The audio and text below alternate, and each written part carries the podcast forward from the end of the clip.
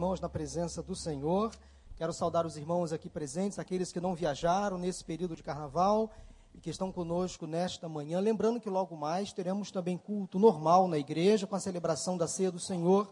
Você também é nosso convidado especial. As pessoas que nos assistem pela internet também nesse feriadão de carnaval, sejam bem-vindos à nossa igreja na manhã de hoje. Que Deus também abençoe a sua vida.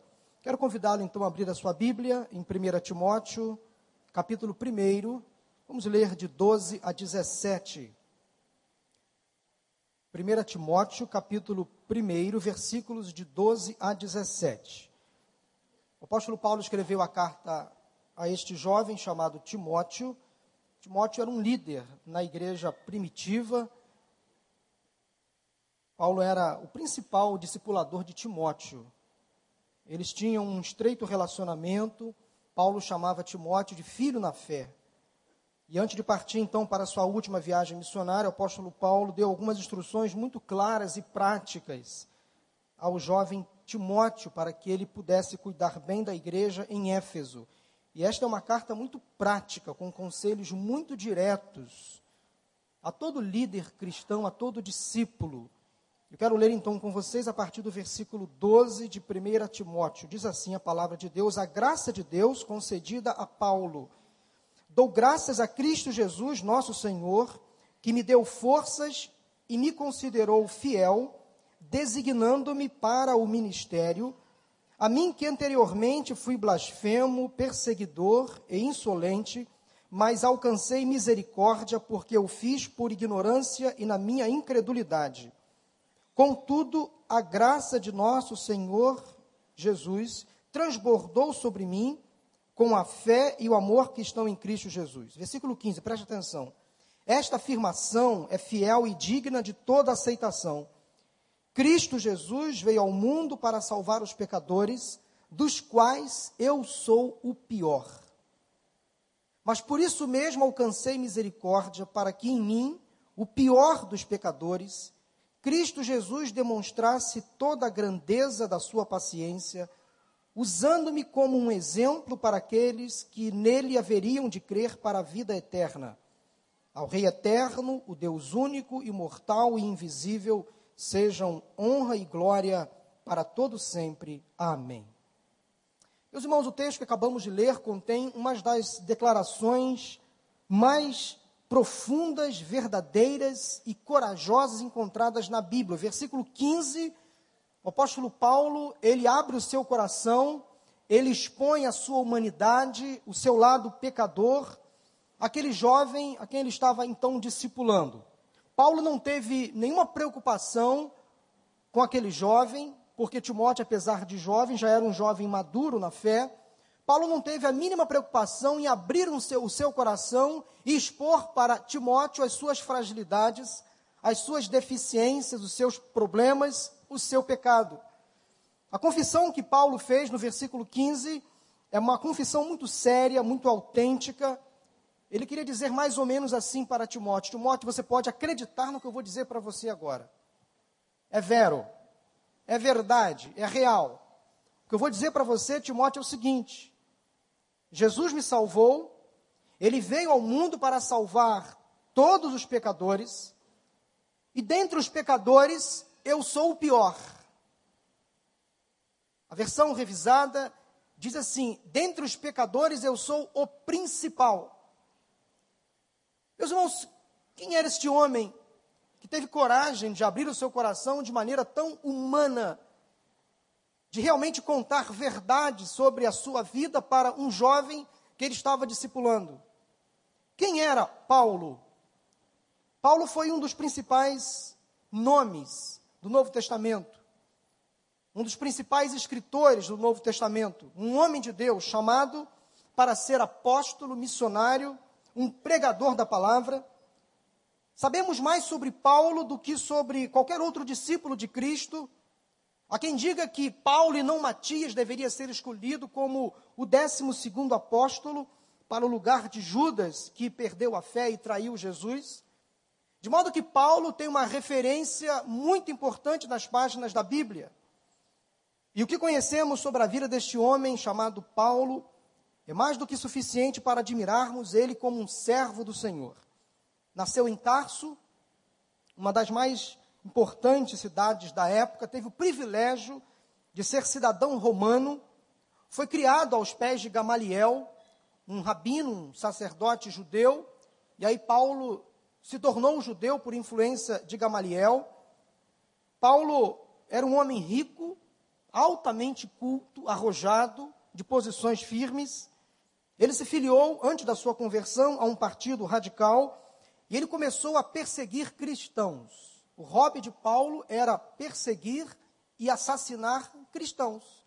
Esse era o hobby de Paulinho.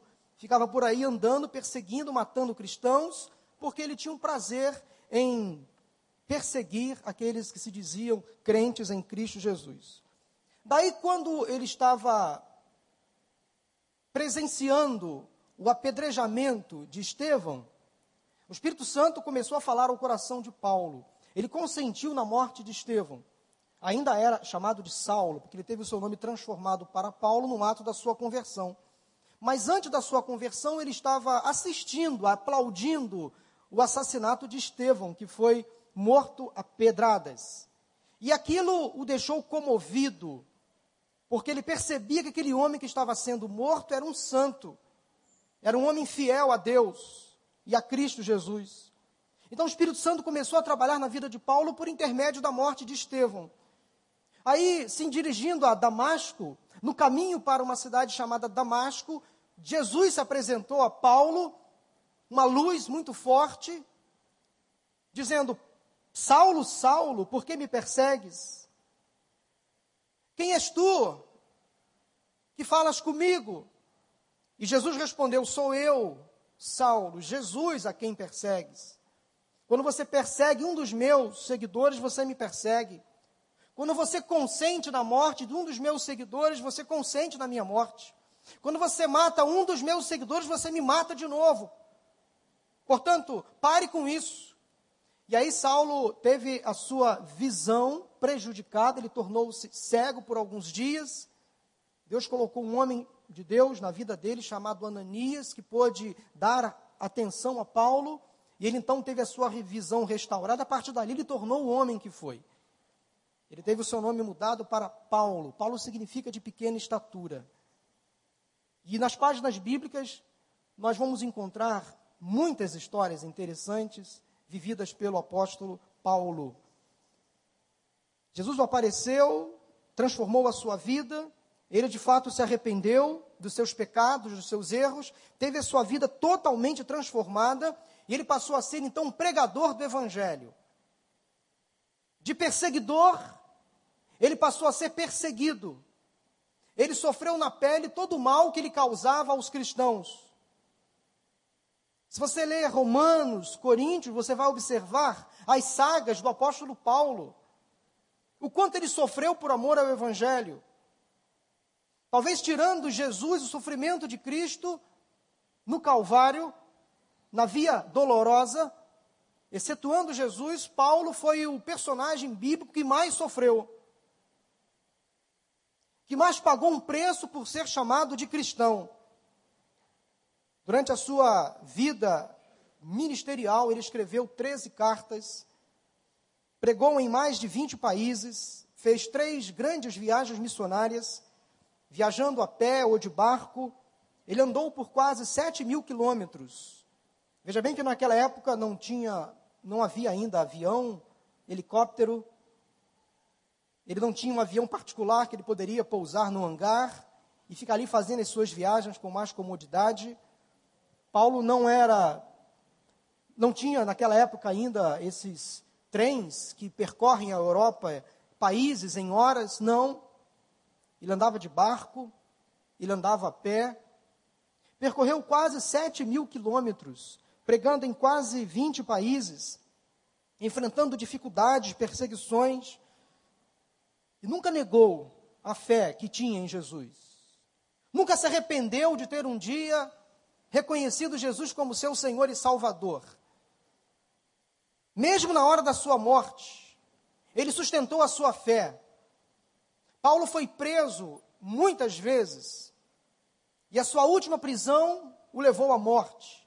Ele foi decapitado numa prisão quando Nero era o imperador romano. Mas, meus irmãos, voltando ao versículo 15 de 1 Timóteo, como Paulo foi capaz de ser tão sincero e surpreendente ao mesmo tempo? Como esse apóstolo enviado aos gentios, porque ele foi o primeiro missionário enviado aos gentios, ou seja, aos não-judeus, para pregar o evangelho de Cristo, como esse teólogo da fé cristã, e Paulo é um grande teólogo, escreveu muitas verdades acerca das Escrituras. A teologia que temos hoje na igreja protestante vem de Paulo. O que nós cremos e sabemos vem de Paulo por intermédio de Jesus. Como esse homem conseguiu ser tão sincero, tão franco, tão verdadeiro, como ele conseguiu expor o seu coração de maneira tão aberta ao jovem chamado Timóteo? De onde veio tanta sinceridade? Eu não aqui quero, não quero aqui considerar um exagero da parte dele, nem uma falsa humildade. É óbvio que a intenção de Paulo não era queimar o seu filme com Timóteo. Ele não queria dizer para Timóteo que ele tinha um caráter arruinado, que ele tinha caído ou que a sua fé era imatura.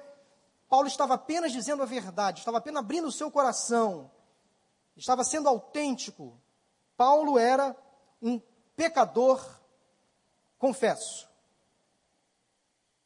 Paulo era um pecador. Ele estava admitindo as suas fragilidades, a sua humanidade. De todos os, pe os pecadores, Timóteo, que eu conheço, eu sou o principal. O que ele estava querendo dizer para Timóteo era mais ou menos isso: Timóteo, eu conheço o meu pecado, conheço as minhas fraquezas, conheço os espinhos que eu carrego na minha carne.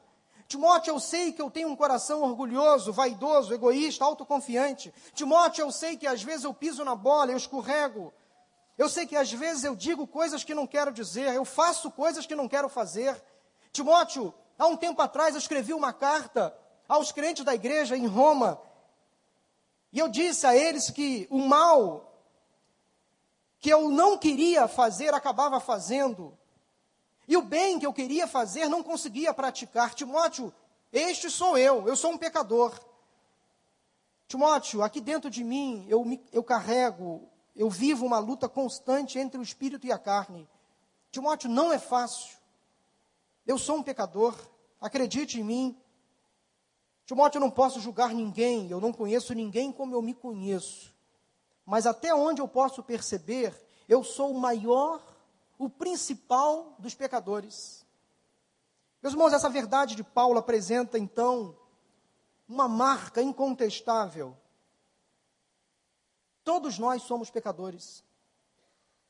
Ele mesmo escrevendo à igreja em Roma, no capítulo 3, no versículo 10, fala que não há um justo sequer Todos pecaram e carecem da glória de Deus. Romanos 3, 23.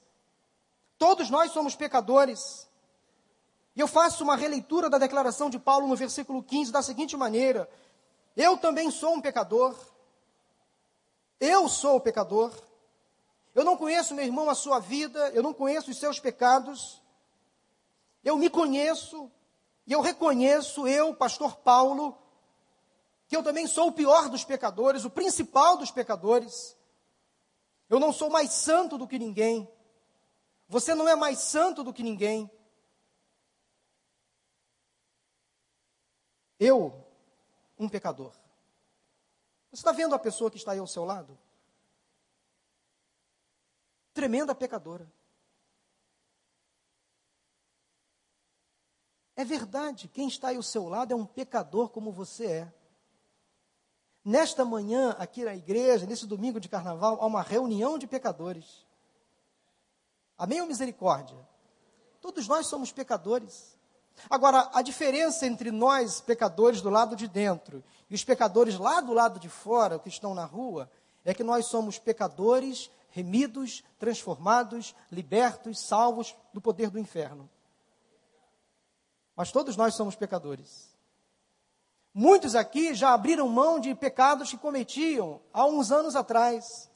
Sem saber do que eu estaria pregando nesta manhã, o irmão Tadeu falou assim para mim antes do culto começar: Pastor, há uns anos atrás, hoje, domingo de carnaval, a esta hora eu estaria dormindo voltando, né, Tadeu, das farras, dos bailes. Nesta manhã, neste domingo, ele está aqui sentado. Agrade... Ah, amém? É um pecador que está aqui. Se ele não, se ele não tivesse recebido Jesus como Senhor e Salvador, talvez Tadeu você nem já, já, já tinha partido para uma pior, né? Já estava lá, como diz aí, conversando com o capiroto. Não estaria mais aqui. Mas Jesus o resgatou. E ele continua sendo pecador, mas pecador salvo. Parece uma incongruência, uma coisa meio paradoxal. Igreja é lugar onde os salvos se reúnem, salvos pecadores. Há um escritor chamado Bruce Shelley que escreveu um livro chamado A Igreja, Povo de Deus, e ele cunhou uma frase muito interessante que expressa muito bem o que é igreja. Ele diz assim: ele compara a igreja com a arca de Noé. E veja bem o que ele escreveu: a igreja é como a arca de Noé. Se não fosse a tempestade lá fora, não seria possível suportar o cheiro dentro dela. A igreja é como a arca de Noé. Se não fosse a tempestade lá fora, não seria possível suportar o cheiro dentro dela. Vire para a pessoa que está ao seu lado e fala assim: Você é um pecador. Você é uma pecadora. Agora, principalmente, vire para você, olhe para dentro de você e fala assim: Eu sou um pecador. Eu reconheço as minhas falhas, as minhas mazelas, os meus problemas. Eu sou um pecador. Meus irmãos, ao contrário do que muitos pensam, igreja não é um agrupamento de pessoas perfeitas, mas é a reunião de pecadores salvos pela graça de Deus. Não são salvos porque deixaram de pecar, não deixaram de pecar porque são salvos. Igreja é quando um grupo de pecadores salvos e transformados se encontram para adorar a Deus. Parece uma contradição, um tremendo paradoxo, mas é exatamente isso. Há aqui nesta manhã uma reunião de pecadores um encontro de pessoas doentes, enfermas da alma, mas em busca do perdão, da misericórdia de Deus, da compaixão do Senhor, pessoas que pecaram ontem, antes de ontem, pessoas que pecaram hoje e que estão aqui em busca do arrependimento. Isso é que nos faz diferentes. Porque Deus nos ama como somos, pecadores. Nesse ajuntamento de pessoas há uma interessante mescla de joio e trigo, que, embora parecidos, são essencialmente diferentes. Como diziam alguns teólogos antigos, a igreja é um corpo em que santos e pecadores se misturam. Aí eu faço uma releitura dessa frase dizendo que a igreja é um corpo onde os mais pecadores e os menos pecadores se misturam. Porque no sentido bíblico, santo é aquele que é separado por Deus para boas, as boas obras, para fazer a vontade do Senhor. Talvez a diferença entre eu e você, entre a pessoa que está ao seu lado, seja exatamente esta: você tem mais pecados ou menos pecados do que ela. Mas você não é melhor do que ninguém. Talvez os pecados que você comete sejam diferentes dos pecados que a pessoa que está aí ao seu lado comete. Mas todos nós somos pecadores. Isso explica então o caráter paradoxal da igreja de Cristo. Ao mesmo tempo onde a igreja acolhe onde ela recebe os pecadores, ela denuncia o pecado. Ela não se conforma com o pecado. Ela não deve tomar a forma do mundo. Parece algo muito estranho, mas é o que a Bíblia nos manda fazer. Nós somos igreja de Cristo, somos uma reunião de pecadores transformados, salvos e libertos do inferno.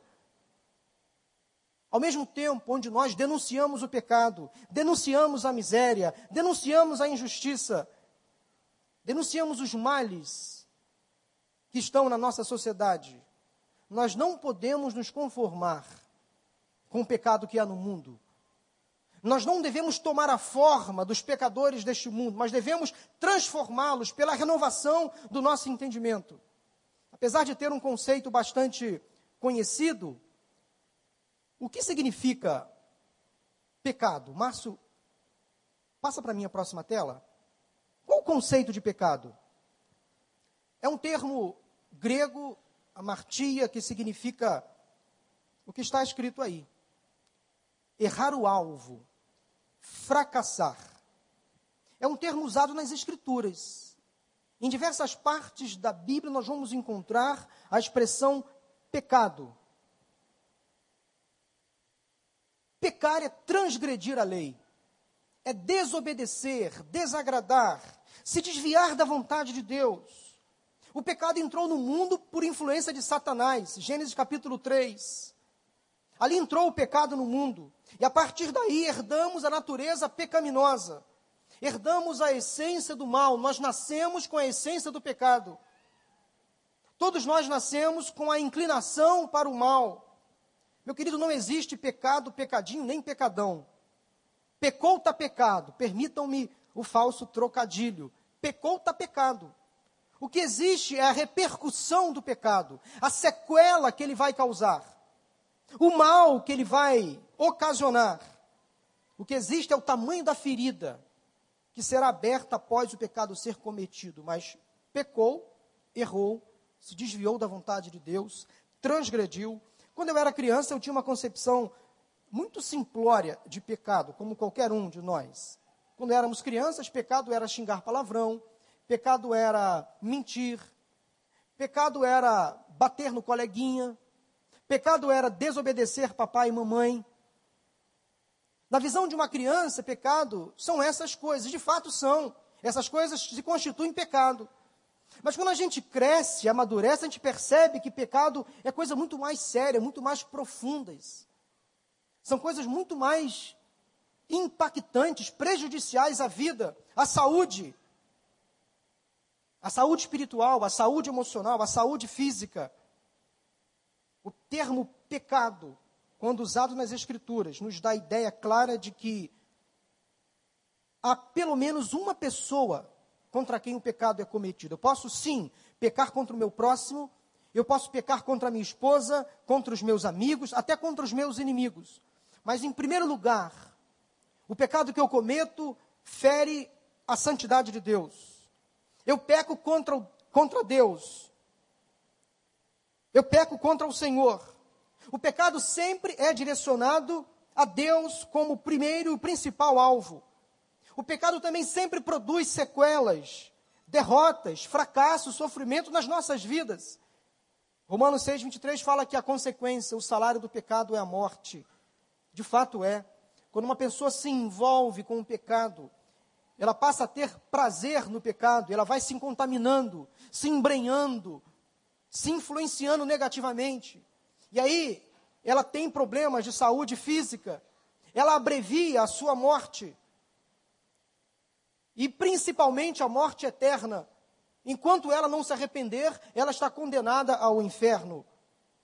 Nós precisamos, meus irmãos, ter muito cuidado com o pecado, porque ele é ardiloso, ele é enganoso, ele é sagaz, ele é astuto, ele é envolvente. Satanás, quando coloca o pecado diante de nós, ele coloca o pecado como uma coisa boa de ser praticada. Ele coloca como uma coisa aprazível aos olhos, assim como fez com Eva. Ele coloca uma coisa fácil de ser experimentada. E às vezes nós caímos na armadilha de Satanás. E quando a gente percebe, estamos completamente envolvidos. Mas cuidado que o pecado, ele promete trazer paz e traz desespero. Ele faz uma propaganda de liberdade, mas traz escravidão. Ele traz inicialmente um aroma atraente, gostoso, mas no fim, aquilo vai cheirar enxofre. O pecado custa muito caro e não vale a pena experimentar. Não vale a pena experimentar a primeira dose. Não vale a pena experimentar a primeira tragada. Não vale a pena experimentar o primeiro assédio, o primeiro envolvimento. Não vale a pena olhar a primeira vez. Não vale a pena seduzir a primeira vez. Não vale a pena abrir uma porta que você não deve abrir pela primeira vez, porque aquela porta vai levar você a abrir outras portas e outras portas e outras portas. Então, dê um ponto final. Não vale a pena ser envolvido pelo pecado, não vale a pena estar debaixo do seu domínio. Quer saber uma outra coisa sobre o pecado? Nós jamais pecamos sozinhos. Todo pecado que eu cometo, eu vou influenciar quem está ao meu redor. A minha família vai ser a principal influenciada pelo meu pecado. Quando, por exemplo, um homem é infiel à sua esposa, ele atrai maldição à sua família, à sua casa. Ele atrai contaminação à sua família, aos seus filhos. Vocês estão lembrando com certeza do caso que aconteceu agora, nesta semana, lá no município de Duque de Caxias, quando um homem casado se envolveu com uma amante e aquela mulher matou a sua filha, ou está sendo acusada de matar aquela criança. É o que o pecado faz. Ele seduz, ele atrai, ele cega. E quando uma pessoa peca, ela envolve toda a sua família. Ela traz maldição espiritual a toda a sua casa. Isso é verdade. Quando um jovem se envolve com as drogas, ele causa mal-estar a toda a sua família. O seu pai, a sua mãe, os seus irmãos passam a viver em desequilíbrio por causa de uma pessoa que se envolve com as drogas. Portanto, não vale a pena. Quando um pastor cai em adultério ou comete um pecado na área financeira, na área sexual, seja que área for, ele afeta a sua igreja. Então, todo pecado envolve mais pessoas. Quando eu peco, quando você peca, nós carregamos uma leva de gente atrás de nós. Nós prejudicamos uma série de pessoas, a começar na nossa família, a começar com os nossos parentes também, com a nossa igreja, com os nossos irmãos em Cristo. Não vale a pena pecar. Veja o que Davi escreveu sobre o pecado dele, lá no Salmo 51, versículos 2 a 5. Davi escreveu essas palavras aí, logo após ter cometido aquele pecado com Batseba. Ele era um rei, estava no palácio, e aí ele viu uma mulher bonita se banhando, e ele desejou ter relações sexuais com aquela mulher, a trouxe aos seus aposentos, e aí houve um pecado depois do outro. Ele tentou consertar um erro e foi causando outros e outros e outros. Assassinou Urias, esposo de Batseba. Veja bem que a Bíblia não esconde os pecados dos seus homens e mulheres de Deus. A Bíblia não esconde pecado de ninguém. Talvez Davi e Paulo sejam os dois personagens que mais abriram o coração, mais contaram dos seus problemas, dos seus pecados. Olha o que Davi diz aí no Salmo 51, de 2 a 5: Lava-me de toda a minha culpa e purifica-me do meu pecado. Pois eu mesmo reconheço as minhas transgressões e o meu pecado sempre me persegue. Contra ti, só contra ti pequei e fiz o que tu reprovas, de modo que justa é a tua sentença e tens razão em condenar-me. Deus está sempre certo, nós é que erramos. O pastor Eovaldo Ramos fala isso. Quando a gente confessa os nossos pecados, nós devemos dizer assim: Deus, o Senhor está certo e eu estou errado. Eu pisei na bola, eu sou pecador. Olha que Davi diz no versículo 5: Sei que sou pecador desde que nasci, sim, desde que me concebeu minha mãe. Que franqueza, que sinceridade, que abertura de coração. Um homem sem medo de se expor. Davi é o Paulo lá do Velho Testamento. Paulo é o Davi do Novo Testamento, que diz respeito à abertura do coração. Ele não tinha medo tinha coragem de expor as suas mazelas. Eles nunca esconderam seus erros, os seus desvios, os seus pecados. Contavam diante de Deus, abriam o coração. Agora, meus irmãos, vejam com que profundidade Paulo fala sobre o seu pecado, sobre os seus erros, escrevendo aos crentes da igreja em Roma, no capítulo 7, versículos de 21 a 24. Assim encontro esta lei que atua em mim, quando quero fazer o bem, o mal está junto a mim. No íntimo do meu ser, tenho prazer na lei de Deus, mas vejo outra lei atuando nos membros do meu corpo, guerreando contra a lei da minha mente, tornando-me prisioneiro da lei do pecado que atua em meus membros. Dá para entender a crise que Paulo estava vivendo aqui? Miserável homem que sou, quem me libertará do corpo sujeito a esta morte? Que coragem de expressar os seus sentimentos, a sua pecam, pecaminosidade, a sua humanidade, o seu lado humano de ser, os seus erros, os seus pecados. Ele não tinha medo de expor. Paulo, um homem corajoso. Olha o que ele diz agora no capítulo 5, versículos, de 12, versículos 12 e 17. Portanto, da mesma forma como o pecado entrou no mundo por um homem e pelo pecado a morte, assim também a morte veio a todos os homens porque todos pecaram. Meus irmãos, todos estamos juntos nesta categoria, nós somos igualmente pecadores.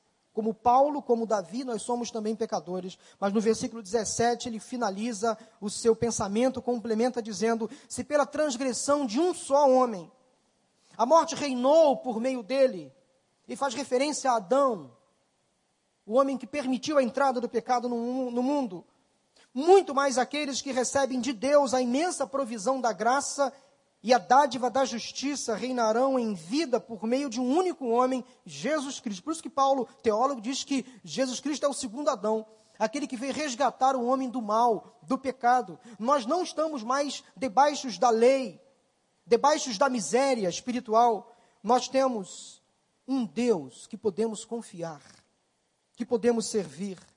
Se por intermédio de Adão se por intermédio de Eva o pecado e a morte entraram no mundo, através de Jesus Cristo houve o perdão, houve a cura, houve a vida. Entenda uma coisa: Deus abomina o pecado, mas Ele ama o pecador.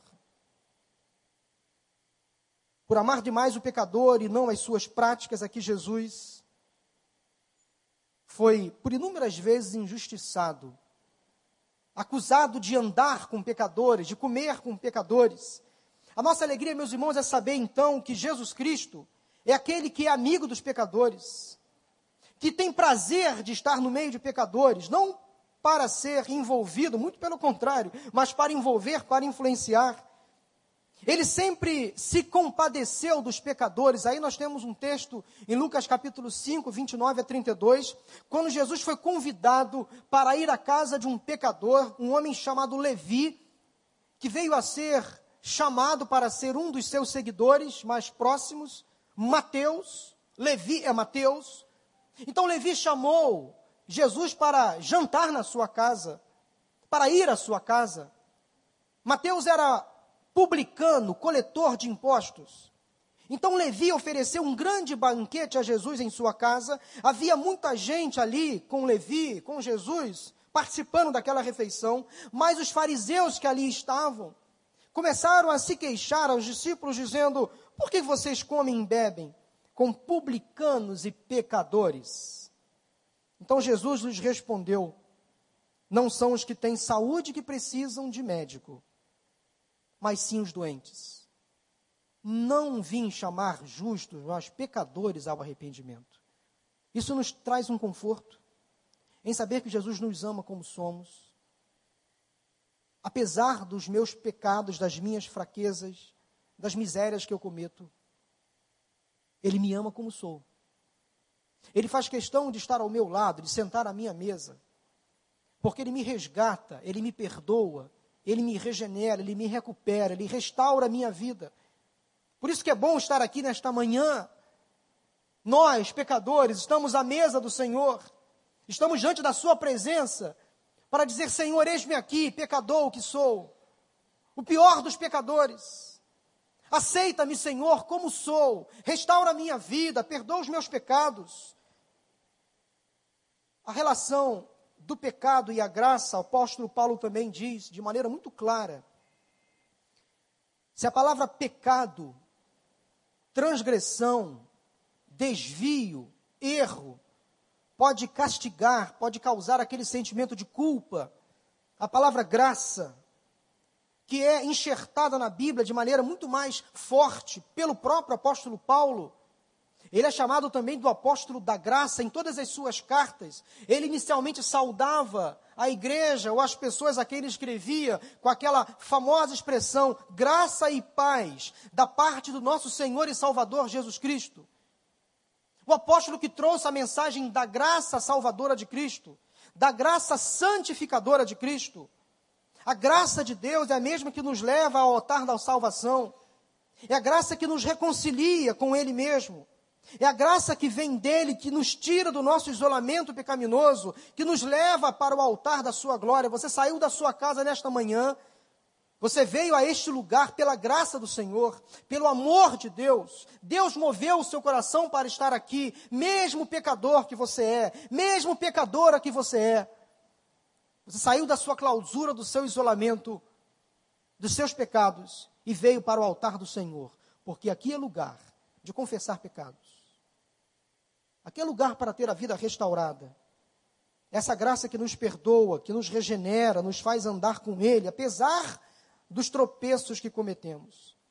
Paulo entendia, meus irmãos, o pecado como um poder escravizador. Mas o pecado não poderia mais escravizar. O cristão agora estaria não mais debaixo da lei, da lei mosaica, que dizia dente por dente, olho por olho. Pecou, tem que pagar com a própria alma, com a própria vida errou, tem que ser condenado, em praça pública, tem que expor as suas mazelas perante a, a, a sociedade. É o que a lei mandava. Execrava o sujeito, colocava a pessoa mais para baixo. Mas Deus não faz isso com ninguém. Ele não expõe os pecados de ninguém.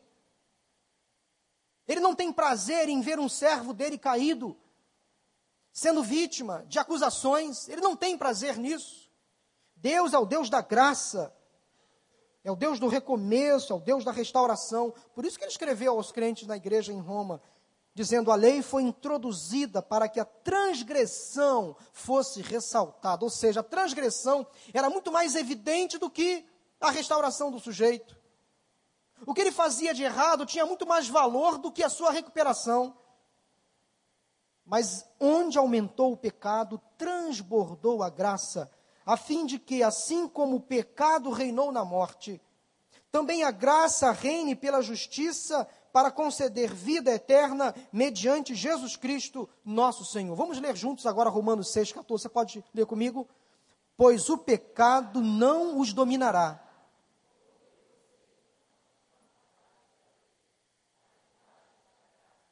Amém? Você pode dizer amém? O pecado não pode mais me dominar. O pecado não pode mais me afastar da presença do Senhor.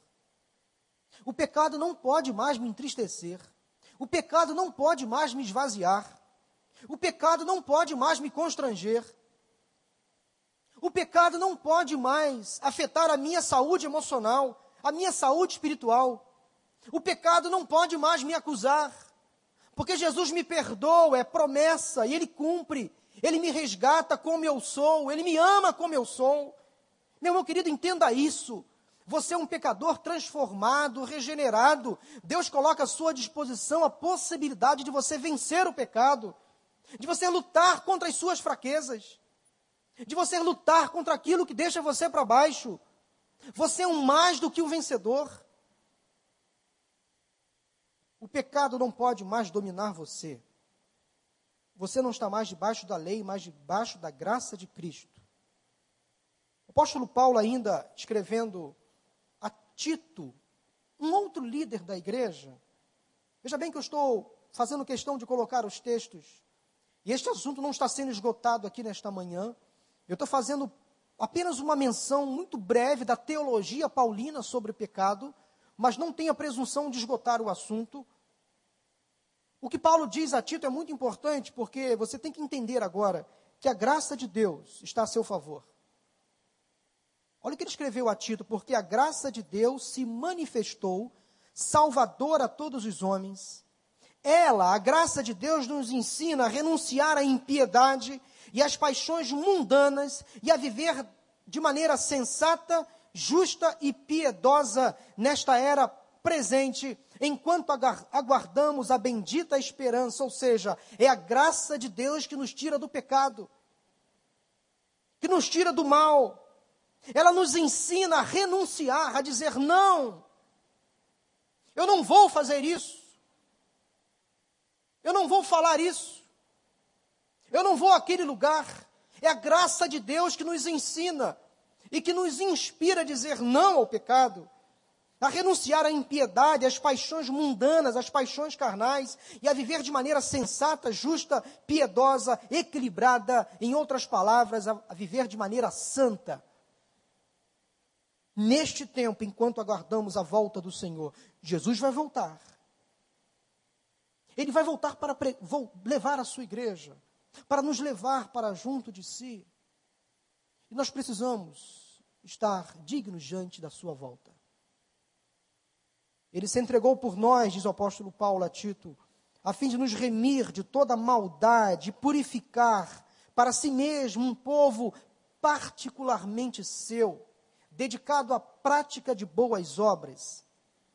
Nos versículos que nós acabamos de ler, Tito 2, de 11 a 14, Paulo nos mostra como a graça salvadora se transforma na graça santificadora. É a mesma graça porque ambas brotam do mesmo ser, que é Deus. A graça que salva é a mesma graça que regenera, que transforma, que liberta, que santifica. Então, se Jesus um dia trouxe você para o lado dele, resgatou você do inferno, é a mesma graça que levou você a Jesus e é a graça que leva você a viver uma vida de santidade. De modo que o pecado não pode mais ficar envolvendo você, você tem poder, sim, pela graça de Deus, para dizer não, para se arrepender dos seus erros, dos seus pecados. Qual o caminho, então, pastor, para eu ter a graça de Deus sobre a minha vida e receber o perdão para os meus pecados? O caminho é o seguinte: em primeiro lugar, reconheça que você é pecador. Reconheça que você tem pecados. Agora, não seja leviano ao reconhecer os seus pecados. Reconheça cada um dos seus pecados. Isso é muito sério. Pare para analisar cada pecado que você tem cometido. Lembre de cada um deles. Se preciso, enumere-os numa folha. Faça um exame pessoal, é você e Deus. Ninguém precisa saber, você não precisa confessar os seus pecados a ninguém a não ser a Jesus, pois se confessarmos os nossos pecados, Ele é fiel e justo para nos perdoar os pecados e nos purificar de toda a injustiça. Só Deus tem poder para perdoar pecados, mais ninguém. Você não precisa confessar os seus pecados diante de um padre ou de um pastor, do seu melhor amigo, porque todos pecaram. Um pecador não pode remir o pecado de um outro pecador. Só Deus tem poder para perdoar pecados. E você pode abrir o seu coração em oração diante de Deus e dizer: Senhor, eu pequei. Eu pequei assim, assim, assim, quando disse aquilo que não deveria dizer, quando fiz aquilo que não deveria fazer. Abra o seu coração para Deus e diz: Senhor, eu sou pecador. Eu tenho cometido pecados. Segundo lugar, arrependa-se dos seus pecados. Arrependimento é, quando você está caminhando para uma direção e você percebe que está indo na direção errada, você volta para a direção certa. É o grego metanoia, é mudança de rumo, de comportamento. Você está se dirigindo para fazer uma coisa errada, opa, me arrependo, não é o que eu tenho que fazer. Não é o que eu tenho que falar. Não é o lugar que eu tenho que frequentar. Aquilo é pecado, então eu não posso estar ali. Meus queridos, há portas que Deus vai fechar por nós. Há situações que Deus vai nos livrar, mas há outras não. Nós somos responsáveis pela nossa atitude, pelo nosso comportamento, pela nossa fala. Então há portas que nós devemos fechar. Há palavras que nós não devemos proferir. Há pensamentos que nós não devemos colocar em nossa mente.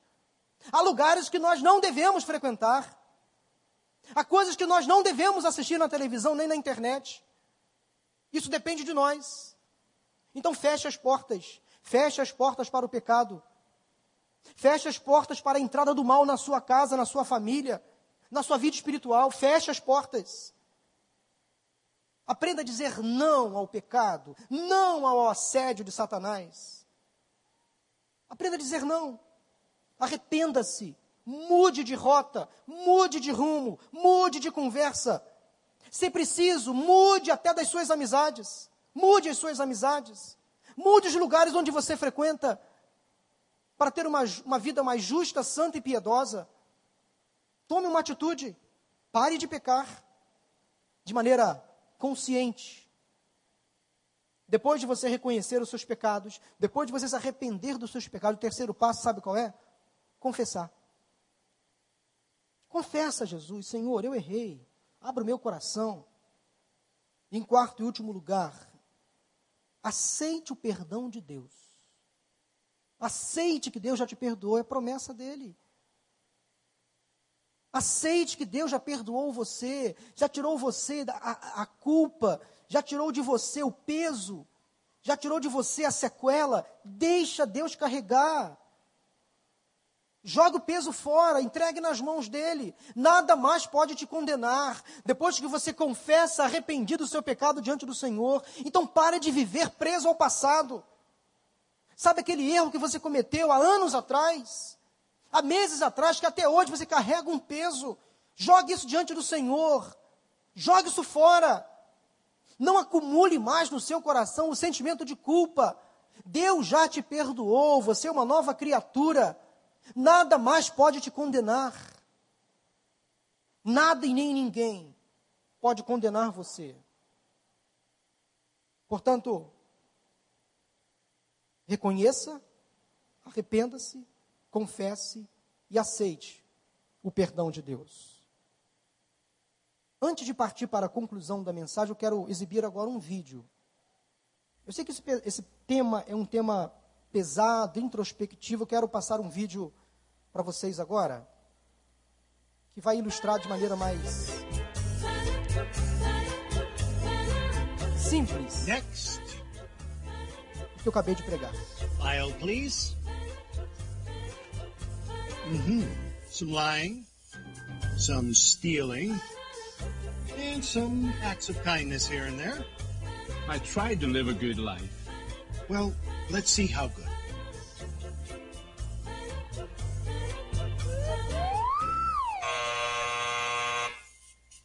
This way.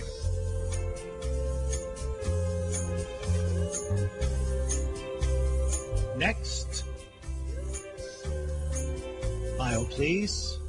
Okay, I admit it. I did a lot of bad things. Yes, I see. But I've done good things too, you know, to offset the bad things. Like one time I cheated on a test, but then I cleaned up trash in the park. Mm-hmm. That should balance out, right? Let's find out.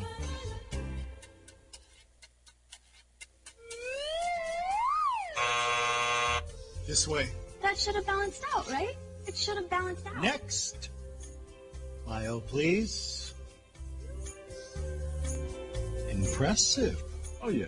I devoted my entire life to make this world a better place. I dug wells in Africa. I donated blood every month. And I ran an orphanage in India. I mean, I just wish I could have done more. Mm-hmm. And is this your subscription? I only read the articles.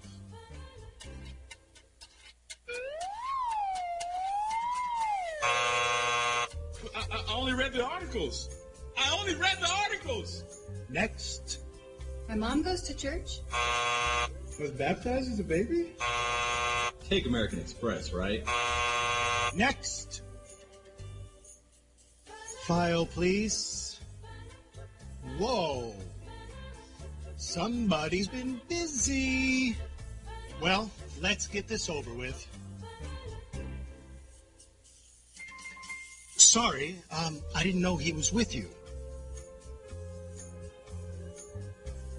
Okay, step on the scale.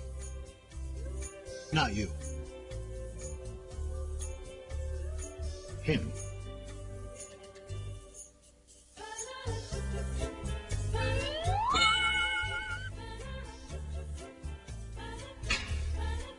Hey, wait a minute. That is totally not fair. That's why it's called grace.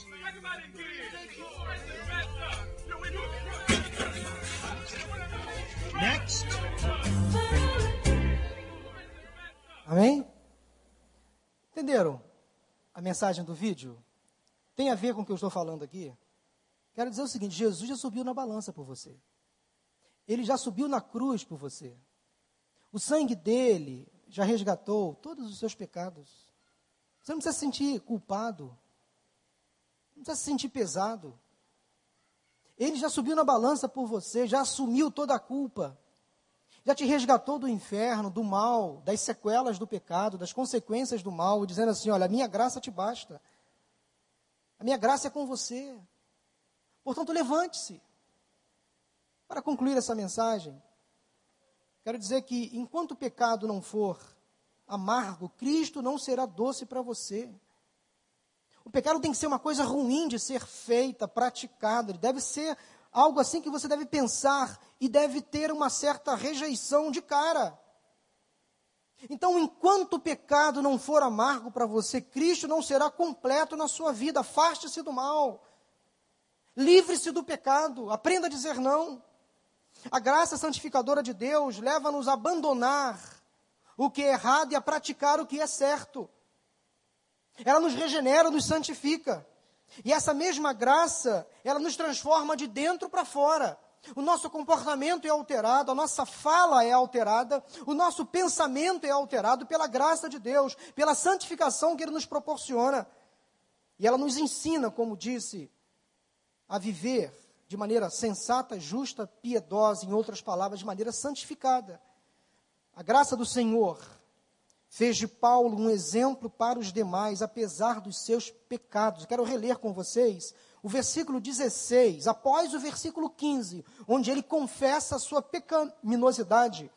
1 Timóteo 1,16 diz assim: Mas por isso mesmo alcancei misericórdia, para que em mim, o pior dos pecadores, Cristo Jesus demonstrasse toda a grandeza da sua paciência. Veja bem o que Paulo disse: usando-me como um exemplo para aqueles que nele haveriam de crer para a vida eterna. Ou seja, apesar dos pecados, Paulo, o pior dos pecadores, o principal dos pecadores, Deus usou este homem pecador para ser um exemplo para conduzir outros à vida eterna em Cristo Jesus. Tem a ver com você? Será que você também não pode se sentir como Paulo se sentiu? Deus, apesar dos meus pecados, eu, pior dos pecadores, eu assumo as minhas falhas, assumo os meus pecados. Mas, Senhor, eu quero ser exemplo para esta geração. Eu quero conduzir outras pessoas a Cristo, apesar dos meus pecados. Eu quero me arrepender de todos eles na manhã de hoje. Eu quero agora dar um upgrade na minha fé. Eu quero fazê-la crescer eu confesso os meus pecados, todos eles, e Senhor, usa-me para levar outros à presença de Cristo. Se confessarmos os nossos pecados, para nos perdoar os pecados e nos purificar de toda a injustiça. A Bíblia ainda diz em Tiago, capítulo 5, versículo 16, que a causa de termos doentes na igreja é que pecados não estão sendo confessados. A causa de existirem doentes entre nós ainda é porque há pessoas que precisam confessar pecados, se arrepender dos seus males. 1 João 5,18 fala que todo aquele que é nascido de Deus não está no pecado, ou seja, não vive na prática do pecado. Tem que admitir o erro, tem que se arrepender, tem que confessar. 1 Pedro 4,8 fala que o amor de Deus cobre uma multidão de pecados. É a graça de Deus. Eu queria orar com você nesse momento. Eu queria fazer deste momento de culto um ato muito pessoal. Não quero expor ninguém, não vou pedir ninguém para levantar a mão, para vir aqui à frente. É você aí, Deus. É você aí e Deus, sentado no seu lugar. Você vai fazer uma oração de confissão dizer para Deus todos os seus pecados, reconhecer as suas falhas, pecados por atos ou por omissões, pecados espontâneos ou involuntários, conscientes ou não, coisas que você disse, coisas que você fez. Não se esqueça que quando nós pecamos a alguém, quando nós erramos com alguém, o principal alvo é Deus. De repente você está em pecado com alguém da sua família. Você falou alguma coisa para o seu cônjuge e há uma separação entre vocês.